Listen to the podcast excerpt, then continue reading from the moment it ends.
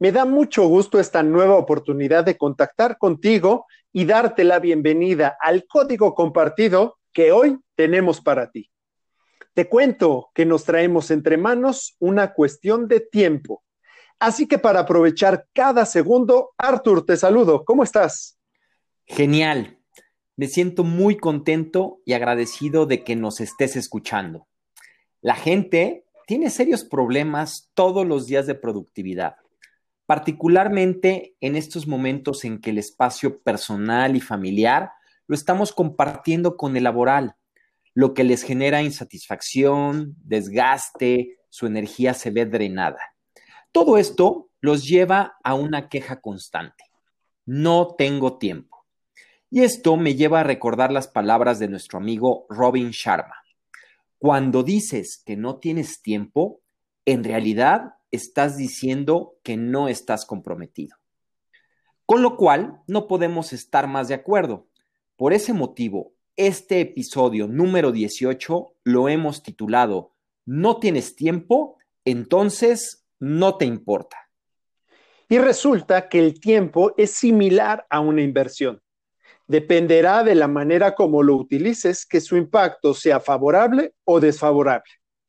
Pero partamos de que el tiempo es en realidad una manera de medición respecto a lo que dura un evento o el espacio que existe entre dos o más de esos eventos. La forma de cuantificar el tiempo la hemos inventado los humanos. Así que su uso, bueno o malo, es responsabilidad de cada persona. Habrás oído eso de que el tiempo es relativo. Un minuto puede ser mucho o ser muy poco de acuerdo con las circunstancias. Por ejemplo, un minuto de silencio en medio de una presentación ante la plana mayor de los líderes en tu trabajo resulta, por decirlo menos, una eternidad. En cambio, hablar de que solo tienes un minuto para comer es tan fugaz como el parpadeo mismo. Pero más allá de lo relativo, el tiempo es uno y está limitado a 24 horas por día y no más. Así el tema es cómo disfrutarás y en qué invertirás la energía cada minuto, lo que vale la pena para ti, lo que es valioso para ti. Efectivamente, Quique, el tiempo es relativo. De hecho, mi sensación cada que grabamos un episodio de nuestro podcast es que pasa mucho menos tiempo del que realmente tomó. Y ya entrado en el tema de las frases, me viene a la mente la siguiente frase de William Shakespeare. Pasa muy lento para el que espera, muy rápido para el que teme, muy largo para el que sufre, muy corto para el que goza, pero para quienes aman el tiempo es eternidad. Seguramente muchas veces has oído e incluso intentado aplicar aquello de lo urgente y lo importante como una manera de ser más eficiente en el uso del tiempo. Sin embargo, el truco está en poder comprender lo que realmente importa, lo que realmente te importa. ¿Quieres más tiempo? ¿Para qué lo quieres? El autoengaño frecuente es decir, no tengo tiempo. Y lo que hay comúnmente detrás de ello es que en verdad no lo quieres. Porque seamos honestos, cuando realmente quieres algo, haces todo lo necesario para conseguirlo. Y obviamente el tiempo no es un impedimento. Piensa en cualquier líder exitoso, el que tú quieras. ¿Ya lo tienes? La noticia es que para ese líder el día también tiene 24 horas, igual que el tuyo. Entonces la pregunta que te dejo es, ¿cómo le hace? Y para responder a esa pregunta, el día de hoy te vamos a dejar tres diggers. ¿Y qué es un digger? Bueno, es un concepto que hemos acuñado en Equal y que son profundizadores, profundizadores que te llevan a reflexionar. En este caso, los tres diggers están enfocados a impactar en la eficiencia de tu tiempo, de tal manera que tu inversión sea aquello que le genere valor a tus acciones. Y el primero de estos diggers es, ¿Qué es lo que realmente quieres y te importa? Empieza por ahí.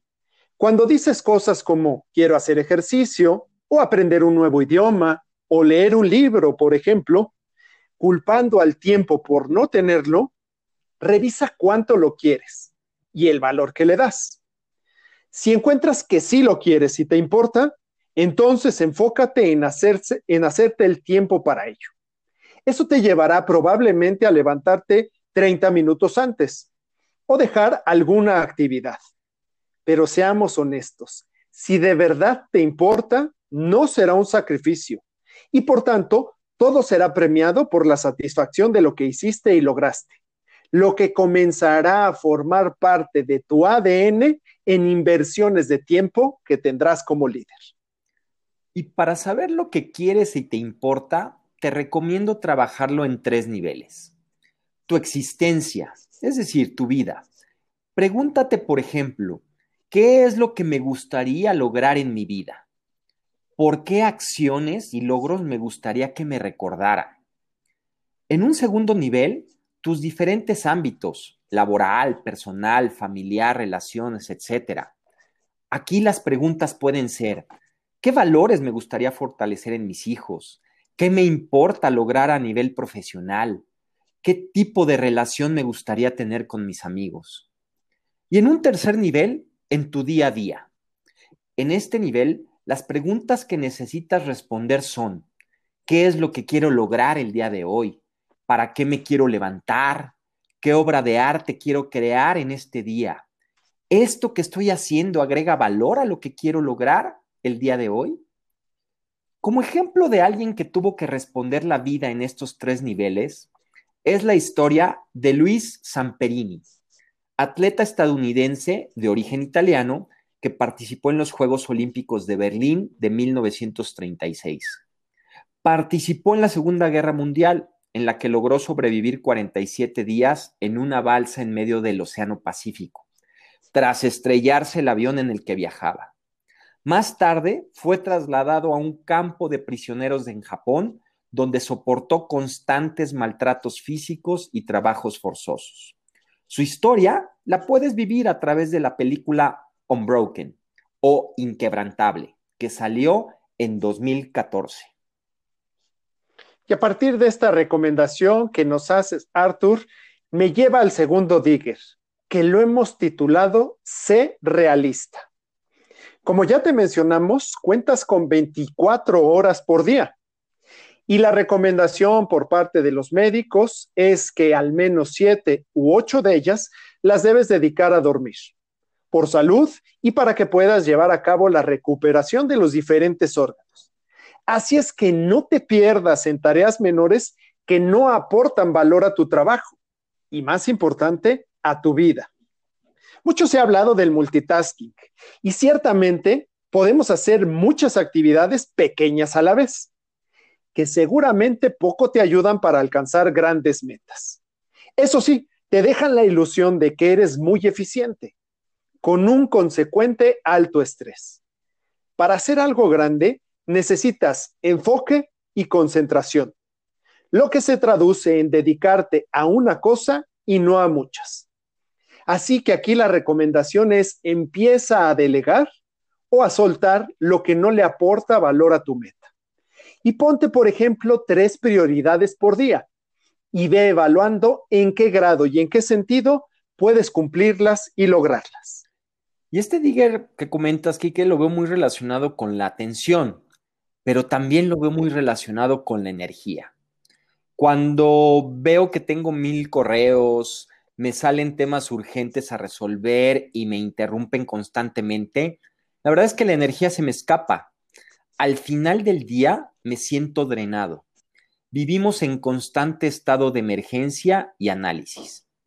La gente está trabajando más horas, gastando más tiempo fuera del trabajo amarrado a dispositivos digitales y teniendo menos tiempo para reflexionar, para renovarse y priorizar. Como resultado, ahora estamos exhaustos, abrumados y poco comprometidos, lo cual no, es una forma de trabajo que se pueda mantener en el tiempo para los individuos y las organizaciones. Te comparto un dato que habrá que darle un sentido de urgencia. 74% de los empleados que están experimentando una crisis de energía personal es algo que estamos viviendo actualmente. Esta fuente es de The Energy Audit sobre una muestra de 150 mil personas a nivel mundial. Y esta crisis de energía personal que comentas, Arthur, este burnout que pueden estar viviendo muchas personas, me da pie para compartirte el tercer digger de este día. Lo hemos titulado Agile and Slow. Seguramente, y sobre todo en estos últimos tiempos, has escuchado el concepto de ser ágil, lo cual te permite ser más rápido y flexible, con la ventaja de alcanzar mayor efectividad y productividad. Ello te permitirá una mejor inversión de tu tiempo. Por ejemplo, puedes programar reuniones más cortas, pero con mayor impacto en la acción, o ponerte un tiempo máximo para responder los correos. Pero no todo es velocidad. También es importante no perderte de otras cosas fundamentales y muy ricas de la vida, como disfrutar de una comida o de una plática con alguien importante para ti o simplemente de gozar un atardecer. Es ahí donde entra el concepto de slow.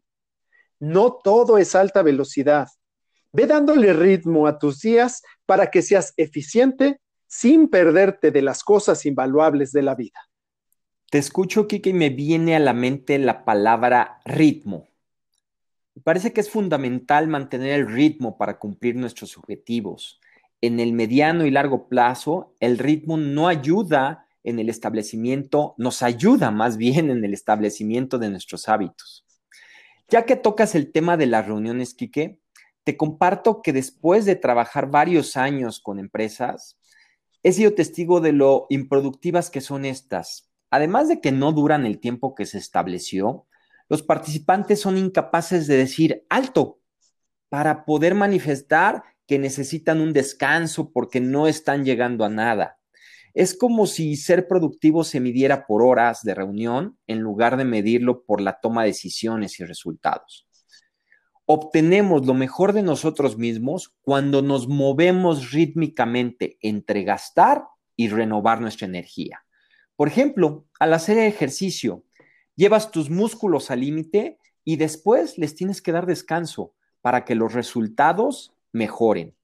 Un jugador de fútbol americano, no porque entrene todo el día y toda la noche va a ser mejor, necesita momentos de descanso para rendir de una mejor manera. Yo te invito a que trabajes por periodos de tiempo, 30, 60, 90 minutos, el tiempo que a ti te funcione. Y después descansa, pero verdaderamente descansa haciendo algo diferente. Y conforme avance el día, puedes ir reduciendo esos ciclos porque nuestra energía va reduciéndose también. Pero recuerda, sin perder el ritmo. Y desde ese ritmo, y como te comentamos al principio, bueno, eso de que se acaba pronto o dura mucho es cuestión de enfoque. El momento pasará. Como todo, lo importante es lo que se queda en ti, lo que construyes como parte de tu satisfacción por hacer las cosas de mejor manera y disfrutar cada minuto que sí tienes para no anhelar los que se te fueron. Así que te invito a revisar lo que en verdad te importa y a meterle energía creadora y utilizar estos tres diggers. Fue un gusto compartir contigo, Arthur.